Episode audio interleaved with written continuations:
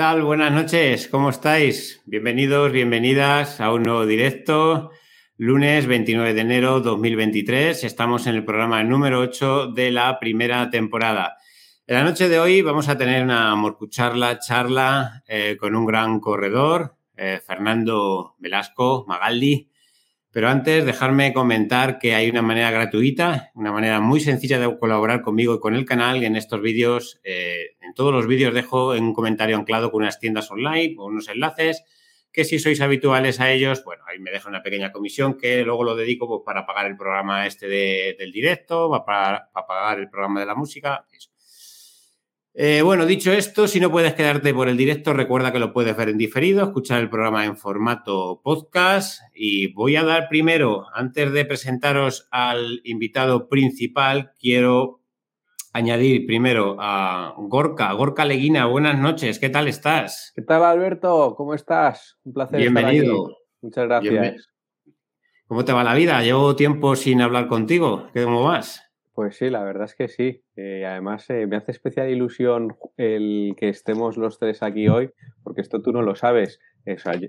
a, Fernando, que le vamos a conocer en un momentito, eh, le tengo en gran estima por estas cosas que hoy vas a presentar que él hace, pero tú, de la gente que, que hace YouTube, hace trail, hace carreras, eh, fuiste, yo creo que el primero al que empecé a mantener una pequeña interacción a través de las redes y, o sea, eres como, como el que me desvirgó, por así decirlo, en lo que es la comunicación con otros youtubers que también hacen vídeos sobre carreras y demás.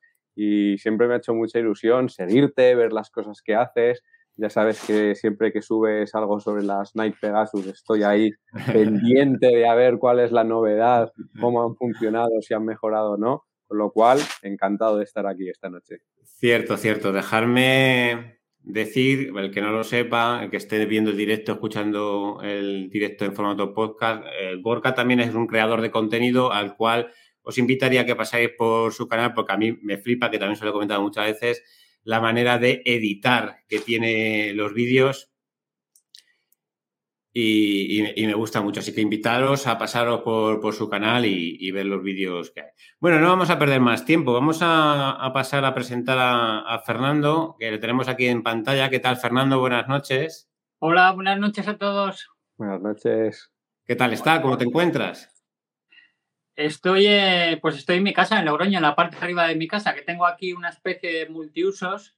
Tengo un lugar donde tengo pues una especie de gimnasio y también lo utilizamos en las cenas y comidas familiares, cuando nos reunimos toda la familia y demás. Y, nada, aquí estoy. Aquí es donde hago mis, mis pequeños pinitos haciendo vídeos o, o tal. Quiero, porque vosotros no sé si estaréis viendo el chat, de todas formas, yo lo voy a ir poniendo por pantalla, por si surge alguna pregunta, algún detalle, lo vais a ver. Por ejemplo, yo doy aquí y os sale, mira, buenas noches, nos van saludando.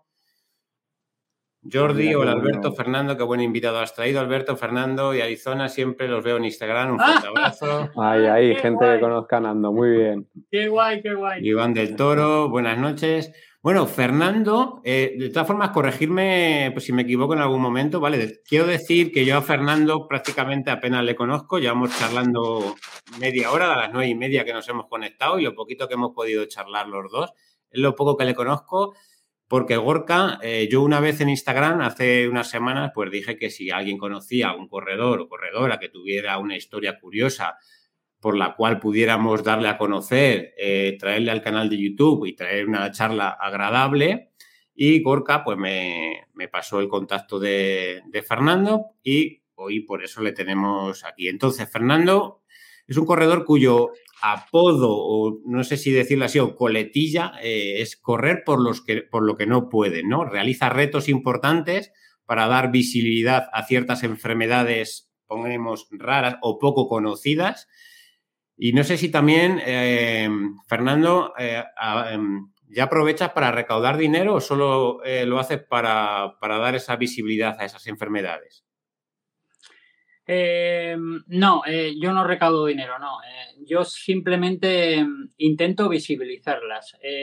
aunque sí es verdad que de los tres retos que hice en diciembre, el que hice en Miranda de Ebro, que es, un, es una ciudad donde yo he vivido seis años tiempo atrás, eh, pusieron, hice un, un, reto a favor del Dravet, síndrome de Dravet, y, y, pusieron a la venta pues los de la asociación pues allí un kiosco con un montón de cosas y para, para las 5 de la tarde ya no quedaba nada.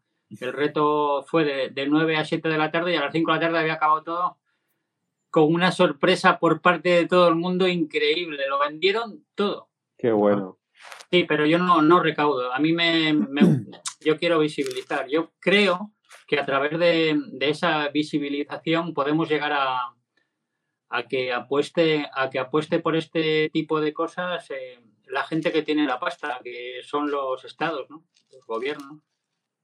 Claro, es muy importante esto que haces porque eh, eh, o sea, defínelo tú, ¿qué, qué es para ti que eso, es, ese concepto de visibilizar estas enfermedades conocidas? ¿Qué se consigue, qué crees tú que se consigue cuando estamos eh, diciéndole a gente que, que, que, no tiene ni idea de lo que está pasando, que no tiene ni idea de lo que hay familias, no solamente los enfermos, sino también las familias que sufren este tipo de enfermedades? ¿Qué se consigue cuando se visibiliza este tipo de enfermedades?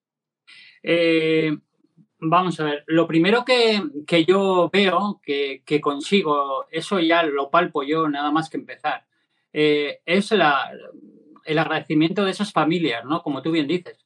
Eh, los enfermos en realidad se dan poca cuenta de lo que les pasa, pero las familias son los auténticos sufridores. Y cuando, por ejemplo, en el reto que tú colaboraste, Gorka, en el reto del Pierre Pont, en Santiago de Cartes por la princesita Alba, pues los padres estaban felices. Pasaron un día inolvidable. Nadie les había hecho caso hasta entonces. Ese día salieron en la televisión española, salieron en 24 horas a nivel nacional con la agencia EFE, salieron en el diario Montañés. Eh, bueno, fue un día, eh, bueno, para, para, no olvidar para ellos. Y esa sonrisa que, que ellos te lanzan, eh, en primer lugar es lo que se te queda, pero luego eh, nadie había oído hablar del Pierre pero simplemente la gente que corrimos, que corrimos en, bueno, fueron por partes, ¿no? Igual corrimos 60 personas, esas 60 personas sí que se enteraron. Los que lo vieron en la tele, en el periódico y demás, se enteraron, ¿no? Eh, no sé a la larga lo que se conseguirá. Eh, yo lo que intento es que mucha gente se vaya uniendo, como te dije aquel día, de, tú me decías, pero tú, tú esto lo llevas, bueno, ya sabes que lo llevamos Valentín y yo, Valentín es mi sobrino, Valentín está en la sombra del hombre, pero es igual que yo. Gran labor eh, también. Sí, no sé lo que conseguiremos, pero si la gente se va uniendo y va tomando conciencia de que, de que la vida que lleva esta gente es muy dura, porque nosotros tienes un día malo, llegas a casa reventado de trabajar, yeah. ¿no? Yo de la construcción, por ejemplo, y dices, jo, esto no es vida y tal, pero es mentira. Lo que no es vida es lo de ellos. Yeah. 24 horas al día con, con, sus hijos, con su hijo, con su hija, y, y, sin ver, y sin ver que hay un futuro, ¿no? Porque nadie les hace caso, no, no se investiga, no hay científicos. ¿Por qué no hay científicos? Porque las farmacéuticas no les interesa para 20 personas a lo mejor eh, sacar medicamentos ni estudiar ni nada. Sí, eso es cierto. Antes de entrar más en, en profundidad eh, sobre todos tus retos y que, lo que haces, me gustaría un poco también para que te que conozcan un poco la audiencia, los que estamos por aquí, los que puedan escuchar luego el programa, que nos cuentes un poco quién es Fernando, de dónde viene el chaval Fernando de esos de 15 años, ¿hacía deporte, no hacía deporte? Mira, yo eh, nací en Quintana de Toranzo, que es una aldeíta cántabra de los Valles Pasiegos. Eh, mis padres tenían ganado. Yo soy de una familia no pobre, sino más que pobre, porque a mis padres tuvieron la mala suerte de que se les quemó la casa dos veces y, y pues nada, tuvieron que, les tuvo que ayudar la gente del valle y demás. Y nosotros eh, éramos la familia más pobre de la gente que yo conocía por ahí. Yo cuando mis amigos con 15 años, como tú dices, igual tenían 25 o 30 pesetas, yo no tenía nada. Eh, mis padres no me podían dar nada porque no había nada en mi casa. Éramos cuatro hermanos, y trabajábamos desde niños. Yo con, con 12 años salí de la escuela para ayudar a mis padres y bueno, yo no, no he tenido una infancia al uso como puede tener cualquier niño, ¿no? Ahora sí recuerdo una cosa, yo no sabía andar, yo solo sabía correr. Yo no he andado en la vida, o sea, me aburre incluso. He empezado a andar más cuando he empezado a competir en, este deporte de, de, trail de montaña, ¿no? Y nada, yo tenía, siempre he tenido muchas inquietudes, ¿no? Y con 19 años conocí a, a, mi primera mujer, que luego se murió, y me fui a trabajar a Torre la Vega, Egorca a Torre la Vega, que está cerca de donde. Mira, por la mañana había estado ordeñando vacas y por la tarde estaba eh, poniendo vinos. el padre de, mi difunta mujer eh, tenía bares y me traspasó uno. Con la ayuda de mis padres fueron a pedirle dinero a, primos, amigos, a bueno, recolectaron el dinero y, y, luego yo lo devolví, claro. Pero bueno, monté un bar, cogí un bar. Y lo que os digo, por la mañana, y esto es literal, estuve eh, ordeñando unas vacas y por la tarde estuve vendiendo vinos. Me llamaban el parque con la. Y nada, eh, me fue muy bien, la verdad. Eh, empecé con, con, ese bar que tenía 15 metros cuadrados figurados. Lo que pasa es que tenía una terraza muy grande. Y luego ya monté otro. Luego me he dedicado 25 años a, a la hostelería y me ha ido muy bien. he viajado mucho, He estado varias veces en Estados Unidos, incluso he vivido en Estados Unidos. Y, bueno, eh, no he estudiado ninguna carrera. Eh, no he estudiado, en 12, con 12 años salí de clase y, no he vuelto a estudiar. Aunque creo que me he cultivado mucho porque he tenido una vida pues muy intensa luego, ¿no? He hecho de todo, me he buscado la vida y mi pasión siempre ha sido correr siempre he tenido una obsesión que era correr. Recuerdo que eh, cuando tenías que ir al ganado, en, cuando yo tenía, pues eso, lo que decía Alberto, 15 años, pues no, menos, 12 años, pues yo tenía mis padres eh, cabañas y siempre estaban en lo alto del monte, ¿no? Cerca de lo alto, pues a 4 kilómetros, 3 kilómetros y medio, 4 del, del pueblo. Pues yo subía corriendo y bajaba corriendo. Yo andando nada. Y yo todo el rato corriendo. Y tenía, ya tenía un ídolo, ¿eh? Mariano Aro. Yo tenía un ídolo que era Mariano Aro. Yo me, no me perdía de en la 2 los, los crosses, que entonces solo había dos cadenas, la primera y la segunda. Pues los crosses los veía siempre. Y bueno, luego pues me he dedicado a, la construcción. Llevo 22 años viviendo en Logroño y, y, los 22 años me he dedicado a la construcción. Me ha ido bien la vida, he tenido pues muchos percances he estado en la lona muchas veces, me ha noqueado la vida muchas veces, pero luego me ha dejado seguir y, nada, las he aprovechado las oportunidades. Em, yo, permíteme, Alberto, una pregunta eh, sobre esto último que acaba de decir Fernando, que mm, no, no, que lo desarrollara, pero sí que lo enlazara igual con esto que está haciendo de correr por los que no pueden. Esos caos que te ha dado la vida, ¿cómo te han influido para de repente, eh, juntándolo con tu gran pasión que es correr, decidir el voy a correr, pero a la vez voy a hacer algo por los demás.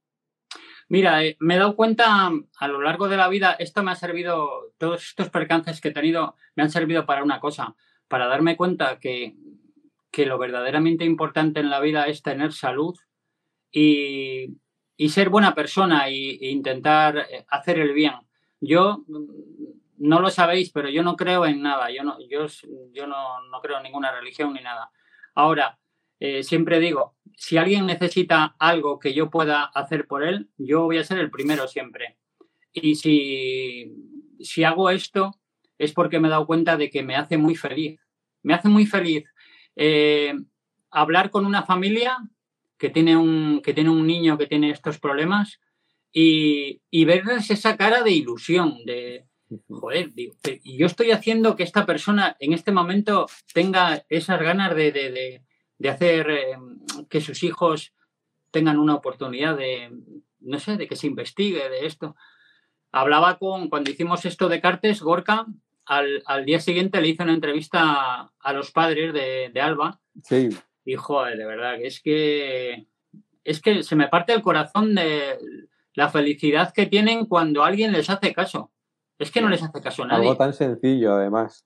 Claro, e, es, que, mira, eh, cuando estuve con Miguel Eras en Béjar este verano, que, fui con él al monte, que estuve todo el día en el monte con él y con su hermano, me, dijo una cosa que, me dijo dos cosas eh, que, que, se me quedaron grabadas. Yo no le conocía, le conocía porque era, realmente es mi ídolo. Siempre ha sido mi ídolo cuando empecé a correr en montaña, Miguel.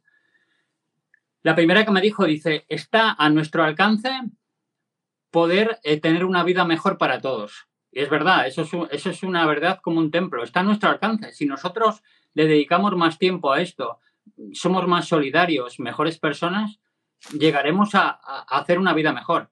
Sí. Otra, otra, otra que me dijo, en, principio me hizo gracia, pero es que ya me, ya me lo he dicho más veces. Dice, lo que, lo que tú haces está a nivel Dios. Dice, Tú haces todo esto sin ánimo de lucro y, quitándolo de tu dinero y de tu tiempo para tu familia y tal y cual. Eh, cada vez que cada vez que, hago un reto de estos, que, solo he hecho cuatro retos, los tres de los tres de diciembre y el que hice este verano que fui corriendo desde aquí a, mi pueblo natal, a Cantabria. Que está a 220 218 kilómetros. En cuatro etapas lo hicimos. Cuando todo el calor de este verano, ¿eh? lo pasamos fatal. Hizo un calor, pero calor. El otro día cuando hicimos el de Miranda, pues eh, lo apadrinó Borja Fernández. Ya sabéis quién es, que es un, atleta muy bueno. Y me, me decía, joder, y, te gastas tú tu dinero y tu tiempo y tal y cual. Digo, mira, no soy millonario, pero tengo la gran suerte de que tengo, me va bien la vida, vaya. No, no tengo dinero, pero me va bien la vida digo, y no encuentro nada mejor que hacer que me haga más feliz que esto. Y es verdad, me hace súper feliz. Igual es por todo lo que he pasado y, las veces que he estado a punto de, quedarme en silla de ruedas, de morirme con el cáncer, de, estas cosas, ¿no? Pero eh, la vida te da una segunda, una tercera, una cuarta oportunidad y si tú sabes aprovecharlas y si tú sabes vivir eh, la vida de una forma muy diferente a como la viven otros, pues, pues ya te digo, yo, yo soy muy feliz ahora mismo. Vamos a, ahora que has comentado lo de que casi te quedas en silla de ruedas, lo de tu cáncer, así para conocerte también un poco más. De todas formas, antes déjame decirte que yo tengo que llegar a presentarte a un amigo mío que, que bueno, hace unos años falleció su, su cuñado de ELA y a raíz de eso, pues eh, está nada más que venga para dar visibilidad a la ELA. De hecho, esta gorra que llevo es en, memoria suya y, un equipo de trail que tenemos, pues llevamos en la camiseta igual también eh, para el apoyo sobre la ELA. Pero te decir que haríais muy buena amistad, eh, este chico y pues tú, y, pues dale mi teléfono, por favor. Tengo que, tengo que llegar a, hacer una especie de reunión o quedada porque sería muy interesante. Cuéntanos un poco, por favor, Fernando, si no te importa, eh, este tema de lo de la silla de ruedas, el cáncer. Mira, hace, bueno, he estado 12 13 años eh, con percances eh, sin poder hacer prácticamente nada de deporte. Fatal. Lo que no he tenido nunca es em, problemas, eh, problemas de coco, ¿no? Siempre he pensado que, a lo mejor podía volver a retomar mi vida deportiva cuando he tenido estos problemas. Mira, me caí de, me caí de, estaba pintando en lo alto de un, en, lo alto de una casa rural de tres plantas que, estaba haciendo, estaba pintando la zona de la escalera, lo más alto de la escalera, ¿no? Y estaba subido en una escalera yo. Y había hecho un forjado de madera para, llegar allá y nada, estábamos varios compañeros de trabajo y se subió uno a se subió uno que, es mi sobrino pegado a decirme mira qué bien me queda la barba y se hundió aquello entonces yo caí caí hasta abajo y, y cayó todo encima de mí y, y fue un, fue un golpetazo tremendo y, nadie se atrevía a moverme del suelo, ni, ni, el médico ni los enfermeros que vinieron, nadie, nadie se atrevía. Y bueno, eh, de aquello me quedó una vértebra aplastada que no se me puede operar porque, porque está al lado de la médula espinal y no, no se puede operar esa. Entonces, esta me da muchos problemas y me costó mucho recuperarlo. Eh, me costó muchísimo recuperarlo. Cuando, eh, cuando empecé a recuperarme un poquito, eh, el traumatólogo me dijo que nunca más iba a volver a correr. Entonces, otra de mis aficiones era la bici. Cogí la bici, compré una bici porque ya no tenía, yo tenía bici de, chaval, pero ya, ya no tenía. Compré una bici y empecé a obsesionarme con, con, porque siempre he sido un tío de mucho fondo, ¿no? De aguanto tiempo ahí. Pues llegué a hacerme 200 kilómetros un, un, domingo y igual 160 un sábado. Yo me iba por la mañana y, vamos, hasta que me, y, me y volvía. Y un día, pues subiendo un puerto aquí de La Rioja, me dijo un, un compañero, me dice, oye, ¿por qué no pruebas a correr con lo que andas en bici? Pero ¿cómo es que no puedes correr? Pues es que lo que me han dicho y tal, pero e, ese día me quedé con la copla esa y cuando llegué a casa colgué la bici un poquito y, y salí a correr un ratito y, me di cuenta de que no me dolía y empecé a correr. Y, y nada, empecé a correr y después de tres años metiéndome unas kilometradas que los ciclistas tienen, la verdad es que son la leche, ¿eh? porque aguantar el viento, simplemente el, el, viento que te da, aunque vayas despacio, es, es angustioso, es, es horrible.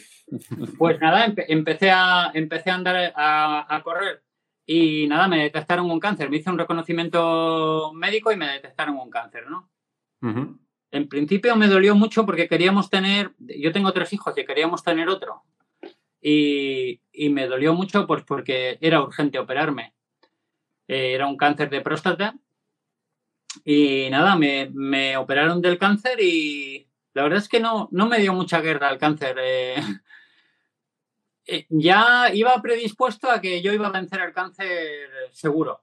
Yo iba predispuesto a eso. No, no, no le di opción a nivel mental de, de, que me diese ningún problema. De que te hundieran. Eh, Me operaron en la Clínica Universitaria de Navarra. Eh, estuve, no me dieron ni quimio ni nada porque me lo limpiaron todo. Eso sí, la operación fue muy dura. Fueron, no sé si nueve o diez horas, ya no recuerdo bien, pero vamos.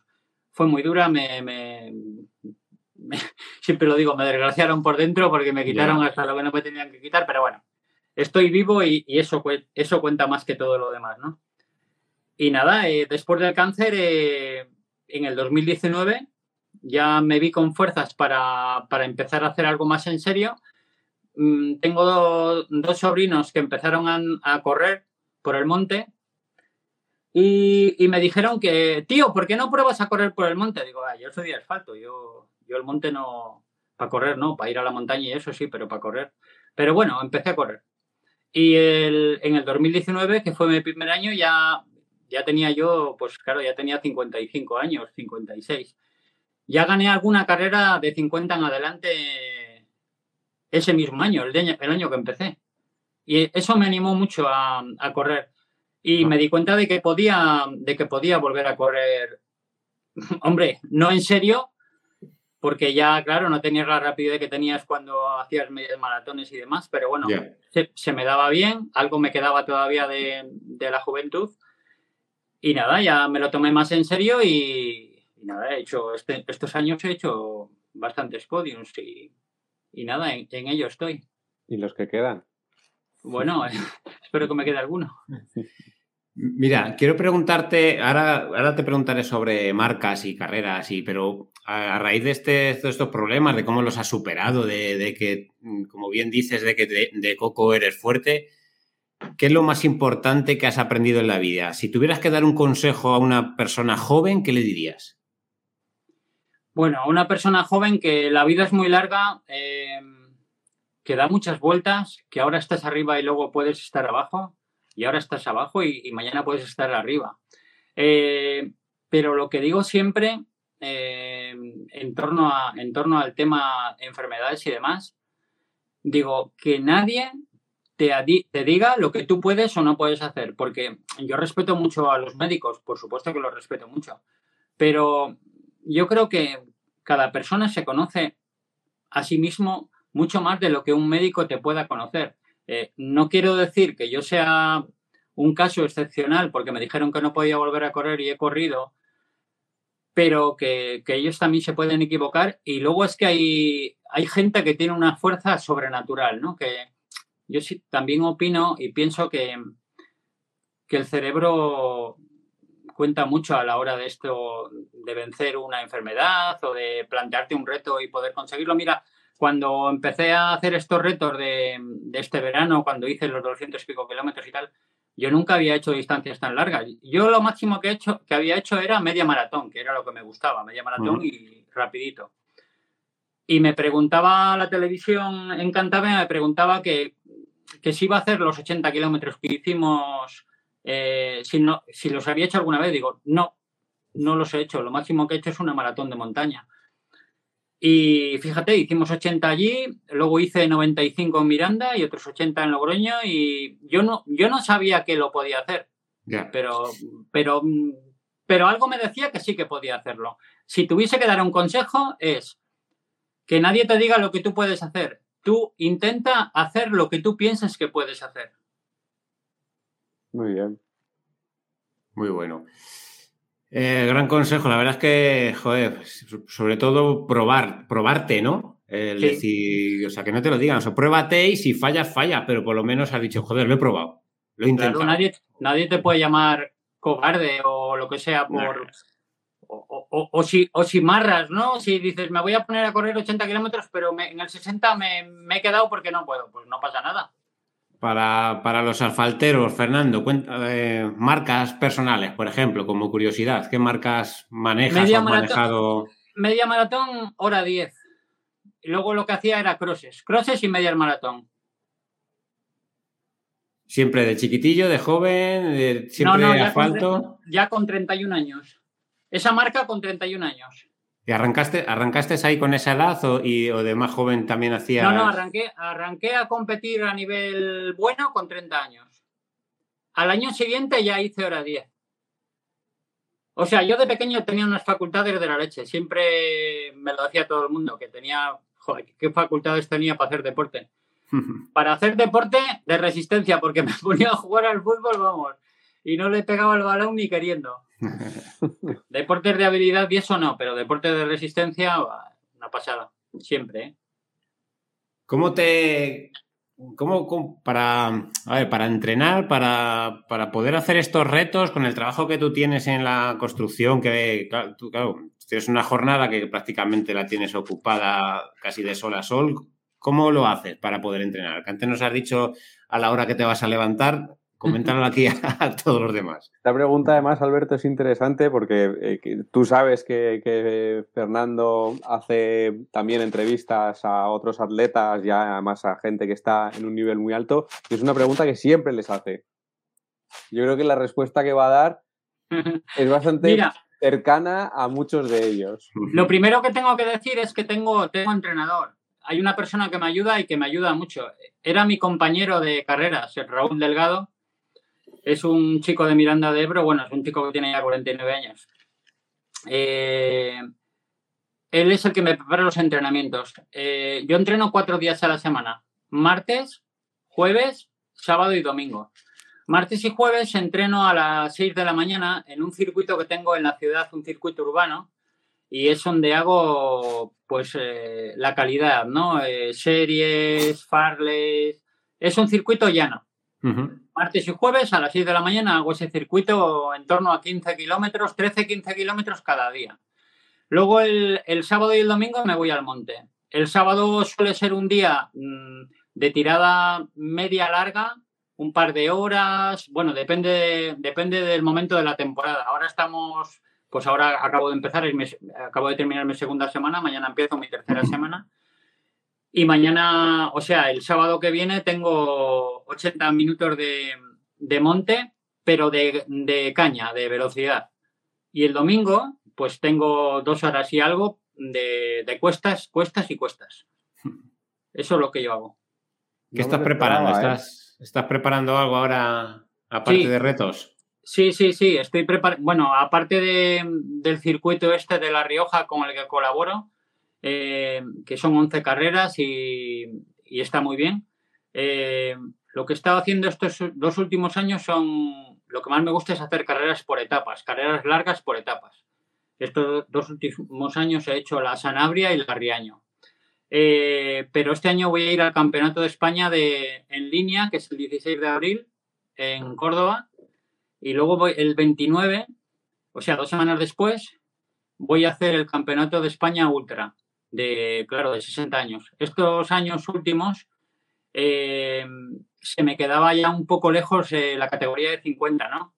Pero aún así, de 50 en adelante, en línea, eh, el año pasado fui a Lugo, al Campeonato de España en línea, y de 50 en adelante quedé el cuarto. El anterior en Costa Quebrada, en Cantabria, quedé el cuarto también. Se me ha quedado, se me ha quedado subir al podio por poco, pero claro, yo este año tengo esperanzas de, hacer podium o incluso ser campeón de España porque ya tengo categoría de 60. Este año estreno mi categoría de 60 y me hace ilusión ser campeón de España porque yo creo que, el atletismo me debe algo. Yo cuando corría tenía, bueno, pues tenía buenas marcas y, podía haber hecho cosas majas, ¿no? Entonces, eh, este año los retos son esos, seguir corriendo carreras por etapas, intentar ser campeón de España en línea y ultra. Y luego, pues nada, carreras por etapas y para finalizar el año otra vez eh, retos. Tengo tres o cuatro retos seguros y bueno, y, algún reto más puede que haga, pero no tan largos, no de igual 80 o 90 kilómetros, porque me están reclamando gente, pues, pues el otro día me llamó un señor de, Madeira, de Portugal, que, tiene una hija que tiene una enfermedad muy rara que se iría hasta allí. Bueno, eh, yo voy a intentar ir a sitios y aglutinar a gente para que me ayude a hacer estas cosas. Tengo un sponsor eh, que, me, que, me, que, me ayuda, que me ayuda con esto, que es Embalajes Blanco aquí en Logroño, que es una, es una familia que tiene una empresa de palés que son maravillosos, una gente buenísima, y ellos me ayudan para, para pagar la televisión. Eh, Hago este año 16 programas de televisión en, TVR, en la, televisión de La Rioja. Y luego voy a cubrir, como si fuese un periodista más, el circuito riojano de, de, trail, ¿no? que son 11 carreras. Y, voy a cubrirlas eh, a nivel informativo para ver lo que se cuece dentro de la carrera y demás, aparte de correrlas. Cuéntanos esto de la televisión, esto de los programas de televisión, ¿qué, ¿a qué, es? ¿Es de deporte, entrevistas? Sí, sí. Mira, e, este verano uno de los retos, empecé con, empecé a hacer el reto este de, hacer, de ir corriendo hasta Cantabria, desde el Logroño. Sí. Y luego, y luego me propuse otro reto, que era entrevistar a gente, a gente top del atletismo de montaña, ¿no? Y, empecé con, con Manu Merillas. Pero bueno, él no lo sabía. Yo me fui a, yo me fui a, La Cueta, que es el pueblo donde vive, sin él saberlo.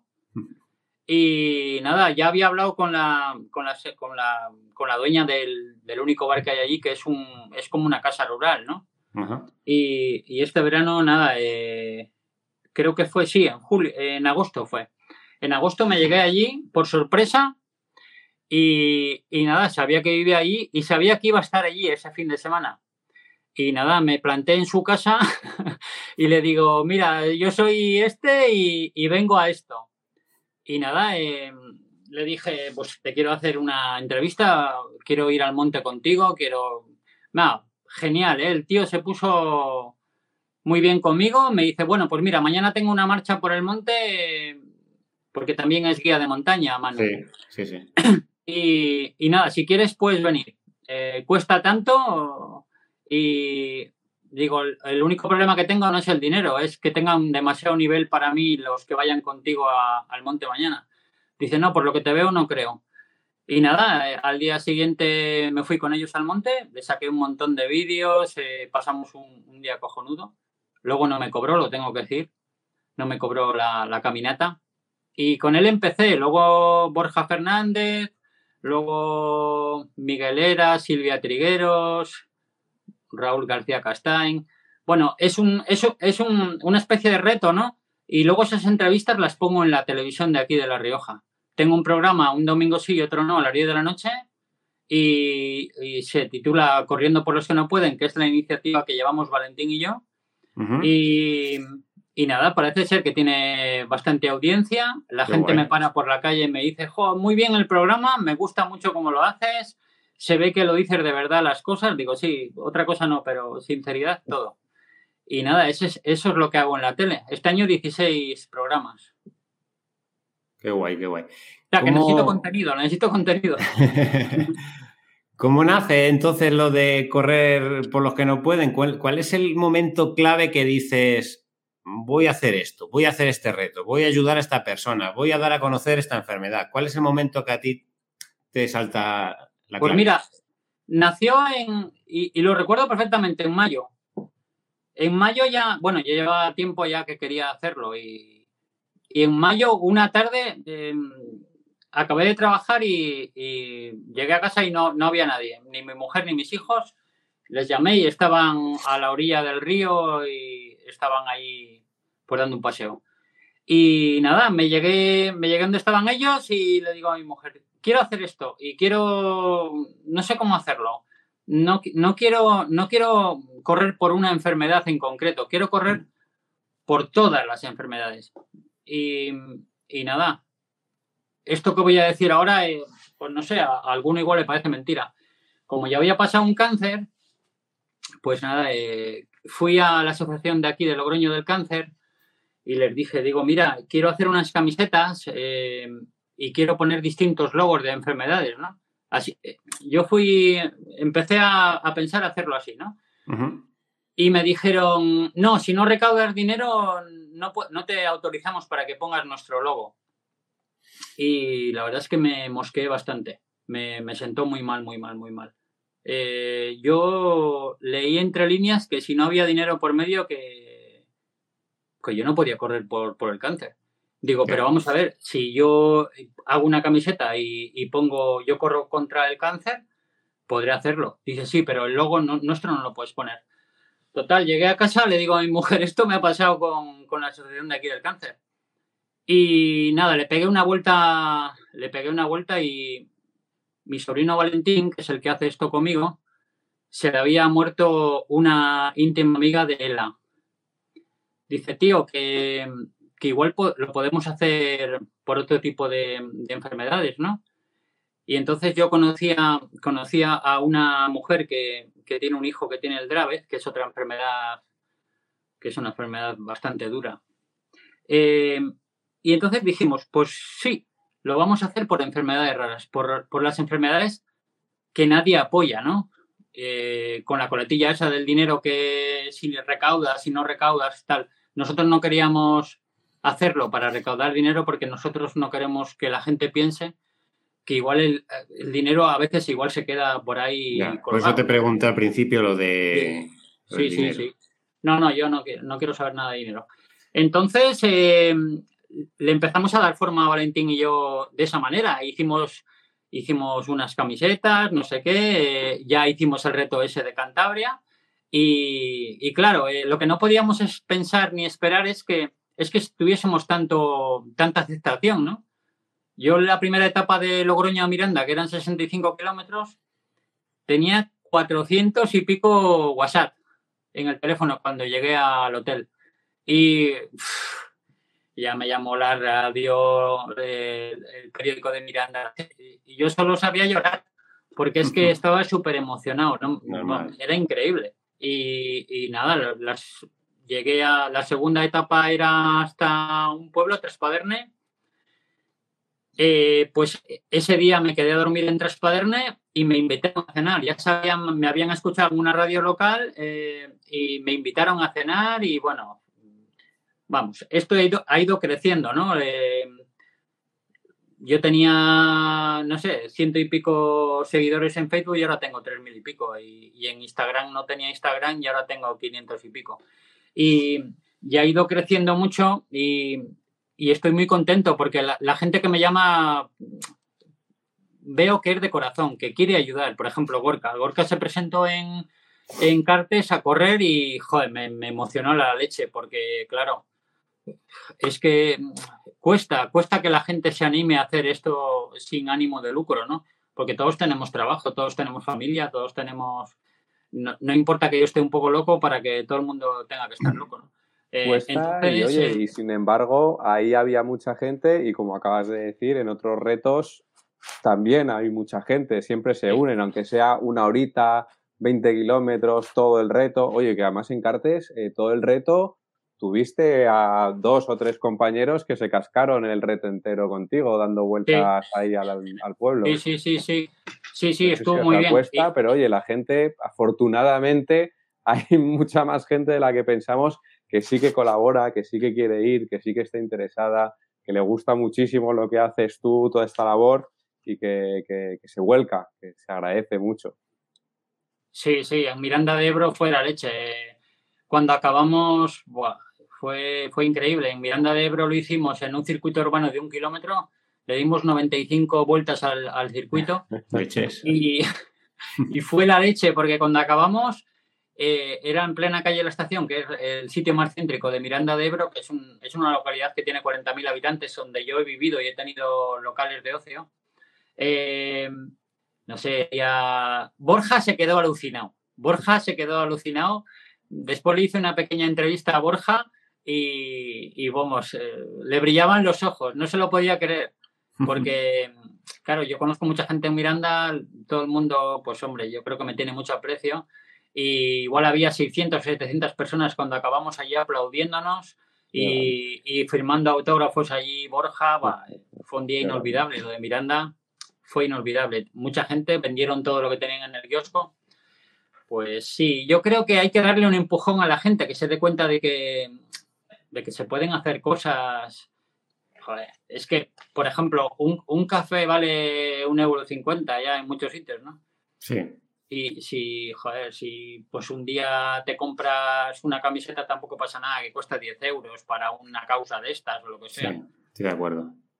Sí, yo creo que se debía, se debía a la gente mm, concienciar, es sí, concienciar un poco más en esto. Es que si te toca, si te toca a ti personalmente, es que yo estoy llamo a puertas de gente que no, que no puedo hablarlo, esto no lo puedo hablar ni con vosotros tampoco, porque yo soy así pero yo llamaba a gente, cago en la leche, que ha tenido, que yo sé que ha tenido percances en su familia para que me diesen una entrevista, gente de élite de, este mismo deporte y, ha pasado de mí. Y, me ha sentado muy mal, la verdad, me siento muy mal.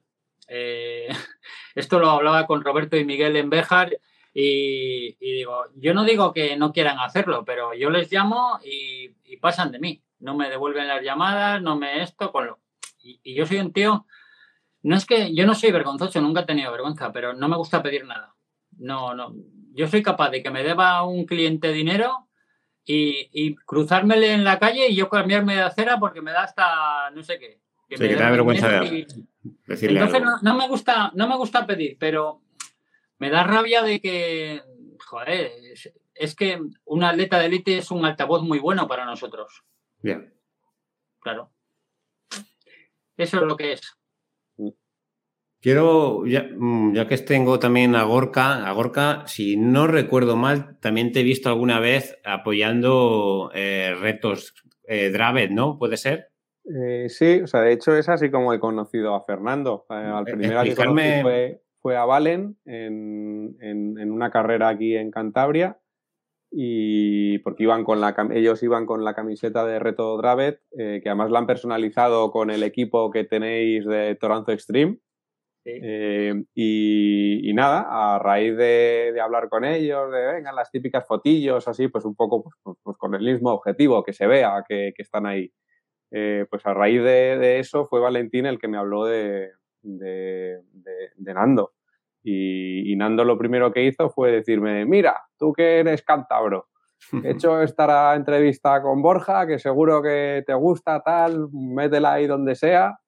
Y nada, pues así, así, fue tan sencillo como eso. Y saber que encima pues vino a Cartes a hacer el reto este eh, para la princesa Alba, eh, pues está aquí al lado. Es que Cartes lo tengo al lado de casa, con lo cual aproveché la hora de la comida para ir a, entrenar, a hacer una, una vueltecilla.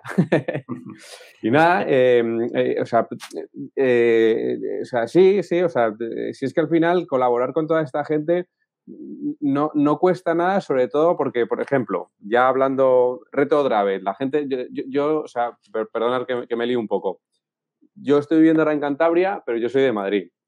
Entonces yo estoy acostumbrado en Madrid, cuando haces carreras populares, ya sea la Maratón de Madrid u otras carreras populares, hay grupos como Retro Dravet, Drinking Runners, Kilómetros por Ela, no sé quién, el otro, y están todos en puntos estratégicos que deciden ellos ponerse. Son ciento y la madre, todos con sus camisetas, sus colores, animando a los corredores, se te echan encima, chascarrillos, risas, tal y se agradece, se agradece mucho, se autodan visibilidad a ellos mismos, pero a la vez, oye, te están dando ese extra y organizan cosas, es bonito, eh, no sé, es, que es, muy sencillo, además eso, o sea, quedas con gente que hace lo mismo que tú, que te gusta hacer, correr, ir a la montaña, lo que sea, y conoces a gente, todos además con la misma idea, con lo cual ahí solamente puede haber gente buena. Es que es, raro encontrarte a gente desagradable en una situación así. Con lo cual, todo invita a participar de este tipo de eventos. Y, es que no sé, es que solo puedo decir el raro es que no lo estemos haciendo todos, porque es muy sencillo, es muy sencillo, y, vale, vale para todos, todos lo pasamos bien, todos aportamos lo que podamos aportar en el caso de Nando, pues hay gente que afortunadamente ya se va a, otro nivel y organiza cosas porque se lo pide el cuerpo y, gracias a eso pues se va conociendo afortunadamente. Esta enfermedad grave, porque por ejemplo yo que no la conozco, la, la podréis explicar en qué consiste? Gorka, dale, que tú lo explicas bien. Eh, pues al, final el reto de el, o sea, el reto Dravet es una asociación que han montado ellos aparte, o sea, perdón, es un como una especie de parte marketingiana publicitaria que han hecho del síndrome de Dravet en el que, que esto de, hecho me gustaría que si hay gente que nos está escuchando que ya ha empezado a montar asociaciones y tienen aficiones como le pasa a Nando, eh, esta gente lo que ha hecho al final es, les gusta el running, conocen a gente del mundillo del running y la forma que tienen de recaudar fondos para ellos mismos, por ejemplo, es eh, vender mucha merchandising, camisetas, buffs, mil historias que puedes utilizar tú en las carreras. Eh, una vez al año o varias veces al año hacen dorsales solidarios, que tú puedes, pones una pequeña aportación y sales a correr, pues aquí a, la Ría o en Madrid al Retiro o en, ahí en, tu casa subes a los molinos o lo que sea y publicitas. Y el síndrome de Dravet es una, es que no me está saliendo la palabra, estaba enredando para ver si me salía la palabra, una forma de epilepsia, eh, que además lo jodido que tienen es como muchas otras de estas enfermedades que no se detecta, todas estas pruebas que se hacen ahora durante los embarazos para saber qué puede pasarle a tu futuro bebé, eso no aparece ahí. Eh, y cuando aparece eh, el proceso, tengo entendido que es muy rápido para que las cosas empiecen a ir mal. Con lo cual, por eso son enfermedades que interesa que alguien haga por lo menos, no sé, o sea, si no es encontrar una cura, que por lo menos haya un mínimo de, eh, yo qué sé, encontrar una forma de detectarlo rápido, de saber enseguida que a mi hijo le está pasando esto, porque epilepsias, oye, clases de, epilepsias hay muchas. Hay muchas. Hasta que no sepas que es exactamente esta, igual la estás liando. Sí, están controladas. Son, son epilepsias que ya se, controlan con medicación, ¿no? Entonces, un, poco de atención para, eso, ¿no? A que se investigue para, por lo menos que tengan una, calidad de vida.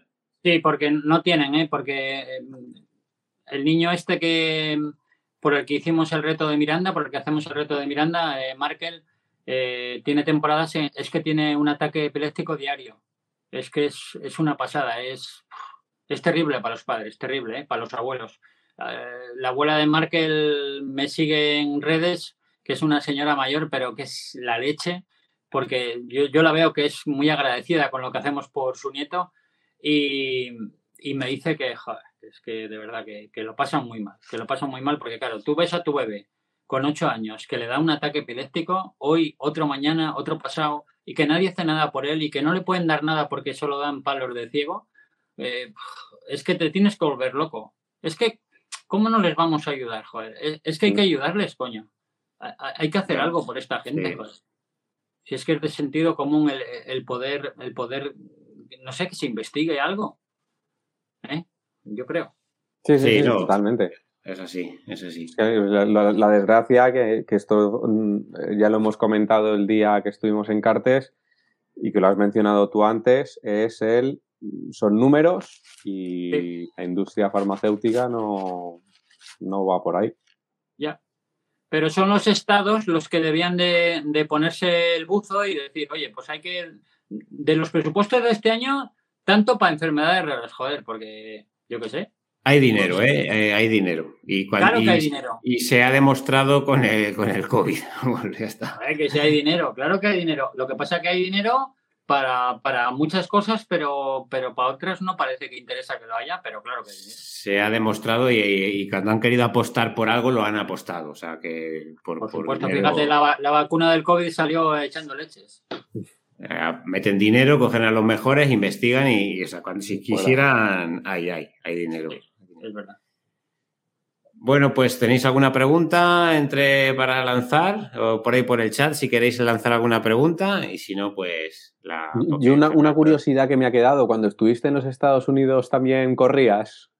Sí, la, mira, eh, eh, trabajaba de camarero en el centro vasco, que era un restaurante que estaba en la pequeña Habana en Miami, que allí estuve viviendo en Miami. Qué bueno. Y la, la playa, la playa de Miami Beach, bueno, la, todos los días la corría detrás de, para adelante, para atrás, tal. Sí, sí, yo he corrido en todos los sitios, pero si yo me, yo me iba de vacaciones y me llevaba las zapatillas y luego con la bici, la bici, vamos, yo no podía ir sin zapatillas a ningún sitio. Yo, creo que Alberto hace lo mismo. ¿Sabes lo que eh, muchas veces, muchas veces así, no sé si os habrá pasado a vosotros, eh, bueno, pues eh, llegas a un sitio nuevo que no conoces y, y al día siguiente lo primero que hago es... Eh, Ver a dónde puedes correr. Sí, sí, no, bueno, no miro, sino a las 6 de la mañana me calzo la zapatilla, me recorro media ciudad y, al día, y luego por la mañana cuando se levanta la familia ya desayunando, vamos a dar una vuelta, os voy a enseñar esto, voy a enseñar lo otro. Ahí, ahí, ahí, buenísimo, buenísimo. que yo sé dónde está este museo, sé dónde está ya. Joder, pues yo estos últimos años me he ido de vacaciones y, y nada, a las 6 de la mañana con la rutina me levantaba, y ya me iba a correr. Y, vamos, ya ni desayuno ni leches. Sí, sí, sí, es un vicio, es un vicio. también, soy también mucho de levantarme muy temprano a, sacar la tarea. Sí, sí. A mí me gusta madrugar y luego, pues por la noche, claro, ya no tengo pilas y, prontito a la cama. Como dice, muy bien. Por aquí, por el chat, Roberto, buenas noches. Dar visibilidad a las enfermedades raras es súper importante. Es la mejor manera para poder recaudar fondos, para poder investigar esas enfermedades raras. Roberto, eso es. que Roberto también, lo que pasa es que no quiero meter la pata, pero sé que está en un club que. Lo que pasa es que no quiero meter la pata por el nombre, pero sé que están también en un club que su lema, bueno, no su lema, sino las camisetas también es, es apoyo a una enfermedad. Ahora si quiere que no lo ponga por el chat eh, de Campo de Cristán, Alcázar de San Juan, eh, aquí en Ciudad Real. Y ya lo que digo, que eh, tienen un club y lo que pasa que no es, no, quiero tirarme al jardín pues si meto la pata, pero sé que tienen un, club que apoyan, apoyan estas enfermedades. Pues qué bien. una pregunta por de estas que se me ocurren a mí así. Si, si, si pudierais ser un superhéroe, ¿cuál elegiríais? Yo ahora mismo te voy a ser muy sincero, pero sincerísimo. Poder curar todas las enfermedades de este mundo. Yo esa. Yo me voy a unir a la causa de Nando. Pero un superhéroe. Aparte de que el superhéroe, o sea, de los que conocéis de dibujos, pues yo no sé. Bueno, yo te voy a decir una, te voy a decir una. Me gustaría ser Miguel Eras. Para mí es un superhéroe. Sí, la verdad que sí, sí, te la acepto, te le compro. te lo compro como superhéroe. Una cosa, una cosa. Eh, el día que fui al monte con él, eh, dice, vamos a, vamos a la estación de la Cobatilla y desde ahí salimos al monte. Y sí, allí dejamos el coche y salimos, joder, vosotros os imagináis cómo salió el tío. Sí, bueno, eh, a, su ritmo suave, pues bueno, pues eso. Yo subía, subía con, subía con el teléfono para grabarle, que le grabé un, vídeo. Vamos, entre que estaba, había estado una temporada un poco lesionado después del arriaño. Eh, vamos, digo, macho, que yo no sé cómo tú, baja el ritmo, que aquí estamos para lo que estamos, no estamos para competir hoy, ¿eh? Ah, despacio, joder. Me imagino que, es, para compararlo es como hacer un rodaje suave con Kichogue, ¿no? Eh, oh, su rodaje suave es tu serie, bueno, ni tu serie, no llegas a, no haces ninguna serie, ni 50 Este hombre anda, anda, anda a la leche, ¿eh? anda a la leche. Bueno, ya lo veis, lo que anda. Bueno, pues yo, yo me gustaría si fuese un superhéroe, Miguel Eras.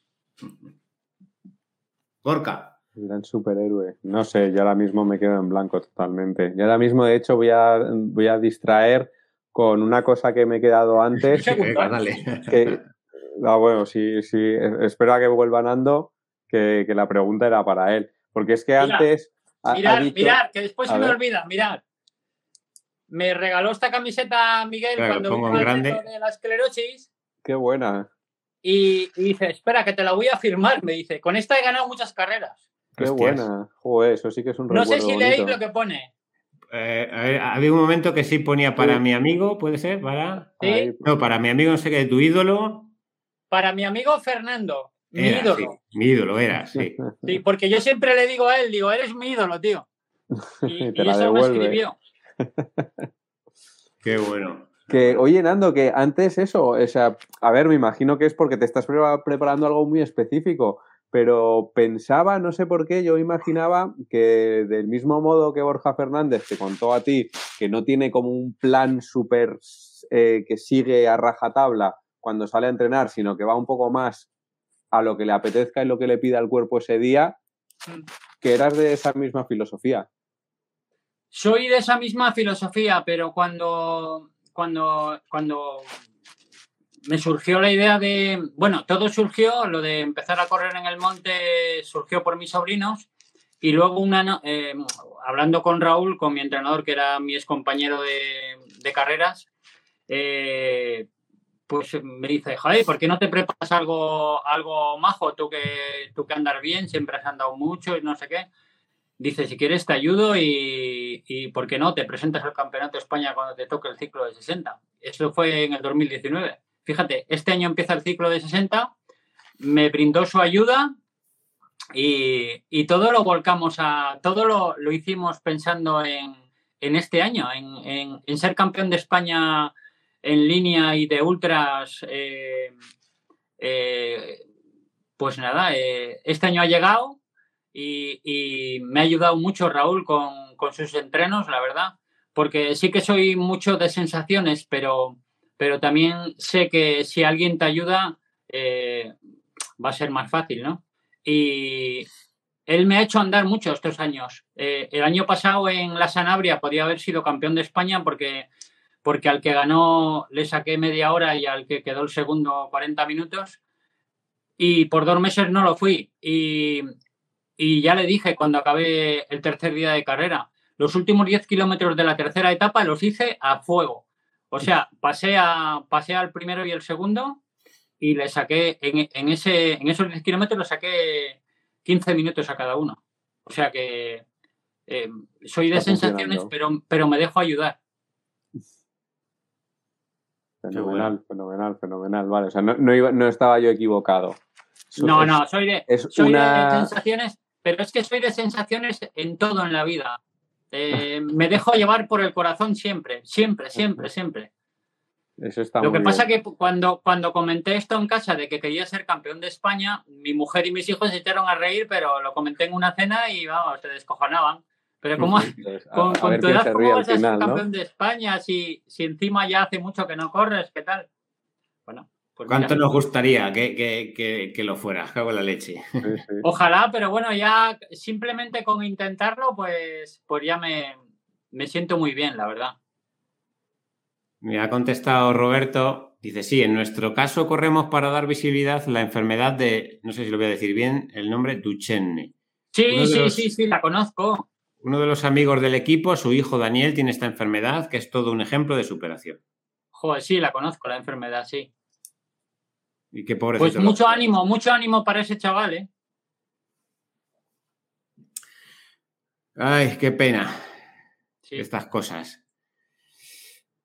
Bueno, amigos, pues eh, vamos a llegar a su fin. Si no tenemos una pregunta más, eh, aquí tenemos a este gran corredor, a esta gran persona, como acabamos de conocer, a Fernando Velasco Magaldi, que por favor os pido, de todas formas, luego en, Instagram y todo eso, bueno, os he estado pasando estos días su perfil de Instagram para que cliquéis y vayáis a, a su perfil, le dais a seguir, que, fijaros lo que os cuesta dar al botoncito de, seguir, seguir sus aventuras, porque son por una buena causa y, joder, es un, apoyo muy grande que personas como él y personas como el corredor que te tengo que presentar a mi amigo, es amigo íntimo mío. Sí, por favor. Eh, como, vamos, como tenemos los teléfonos y seguiremos en contacto, seguro que, que hacemos algo. Luego, así para junio, él organiza una, carrera, que son 24 horas dando vueltas en pista, ¿Ah, eh, aquí en Toledo. Y, ¿Por relevo? Eh, no sé este año cómo lo hará. El año pasado, o sea, tú, tú lo que hacías era inscribirte y por cada vuelta eh, había empresas que donaban dinero, ¿no? Entonces, no sé si era por cada vuelta un euro, 50 o 10 céntimos o una cosa así, ¿no? Entonces, la cuestión del reto era que la mayor cantidad posible de gente diera la mayor cantidad posible de vueltas. Tú podías ir a correr una hora, yo por ejemplo hice 21 kilómetros, otros hicieron 40, otros 30 minutos andando, gente del pueblo. Entonces se contabilizaba y luego por las empresas pues donaban, donaban dinero. Y eso él lo hace en junio, que es el Día Mundial de, ELA. Pues eh, un fin de semana de los que caigan ya os mantendré al, al corriente y si podemos traeros invitados, pues lo, movemos, ¿vale? Para yo, yo, yo, puedo ir encantado a correr para que saque dinero. O sea, yo ya me apunto de entrada. Pues queda, queda dicho, queda firmado ante notario. Yo estoy, yo estoy allí, mi palabra vale más que cualquier firma de cualquier notario. Pues, pues será un placer, será un placer. Pues yo, yo, seguro. yo te acojo en mi casa con los brazos abiertos, así que... Pues también, también te tomo la palabra. ¿eh? no tengas problema por eso, que, te acogemos por aquí, por La Mancha. Y... Allí voy a estar. Y nada, pues si tenéis algo que añadir, os doy algún un ratito si tenéis algo que añadir y si no cortamos el directo. yo decir, yo decir sobre todo, mm, decir que Borja, o sea, Gorka, gracias, tío. Gracias por presentarme a este crack. Y, gracias, y lo que te digo siempre, por dar eh, me gusta, por seguirme, por. Joder, eres un tío, un tipo de los que me gusta a mí, con, dos cojones, que dice las cosas de verdad y, le gusta no con la boca pequeña. Gracias de verdad, Gorka. A ti, Alberto, eh, pues también muchísimas gracias por darme esta oportunidad de presentarme, de que me conozca la gente, de que sepa lo que hago y que, y que, no sé, darnos la oportunidad de decirle a la gente que, lo importante en la vida no es ni tener un coche bueno, ni, ni tener, em, ni tener una casa buena, ni nada de esto. Em, es tener una buena vida y la buena vida para mí se resume en dos cosas, salud y salud. O sea, no hay más. Para mí no hay más que eso. Amén. Gorka, si quieres añadir algo. Nada, muy sencillo. Em, Estad atentos de lo que haga y comunique Fernando. Dadle esos likes, pasádselo a vuestro vecino, a vuestra prima, a vuestros amigos, en la empresa, a quien sea, porque mira que es una cosa que se dice mucho entre youtubers, el dadme like, que no os cuesta nada y tal. Pues que es verdad, en este caso no cuesta nada y no os podéis imaginar lo que a un perfil como el de Nando le va a ayudar que se sepa que está ahí, que tenga volumen, que haya cada vez entes más grandes que sepan que, hay una persona que está interesada en ayudar a los demás. Con lo cual, eso, esos likes, esos retweets, esos reposts, esos llámalo X, pero de verdad, eh, mucho apoyo, por favor, mucho apoyo a Fernando y oye, participad de, las, de los retos que hace porque son muy divertidos. Al final es salir a correr, que creo que aquí todo el mundo es lo que le gusta, sí. y vas charlando con él, vas charlando con el que está ahí, conoces a nueva gente, te hablan de carreras, pues lo de siempre. Con lo cual es que encima ganas, ganamos todos en este tipo de eventos. Así que, pues, por favor, que, vaya todo el mundo. Muchas gracias, Gorka, Fernando. Ahora no, no vayáis del directo, que ya nos despedimos ahora por privado. Eh, a mí únicamente, pues me, me, queda daros las gracias a los dos por asistir a, mi canal, a mi directo, eh, por, por, dejar daros a conocer, sobre todo en este caso que hemos hablado con, con Fernando. Y solo quiero añadir que si alguno de los que estén viendo el vídeo, el podcast, escuchando el podcast o tal, cuando vaya a una carrera solidaria, cuando vea eh, algo que estén eh, para dar visibilidad a alguna enfermedad o algo, como comentaba antes Fernando, pues que, que, si no te quieres gastar a lo mejor los 10 euros que vale una camiseta, pues seguro que tienen pulseras, tienen chapas, tienen pins, tienen, no sé, flores, tienen imperdibles para ponerte la camiseta, que es un donativo que muchas veces ni te cobran, que es, que es solo el dinero que tú des, pues que aprovechemos esos momentos para poder apoyar a, la enfermedad que sea, que pues eso, que como decía, que si no nos damos un café, que es un euro cincuenta, pues lo, donas. Y simplemente decir esto. Muchas gracias a los del chat y, poco más que añadir, que nos vemos en próximos vídeos y seguir a esta gente. Ser muy felices y que tengáis felices entrenamientos. Nos vemos. Hasta el próximo vídeo. Un saludo, chicos. Chao. Gracias, un placer. hasta luego. Hasta luego.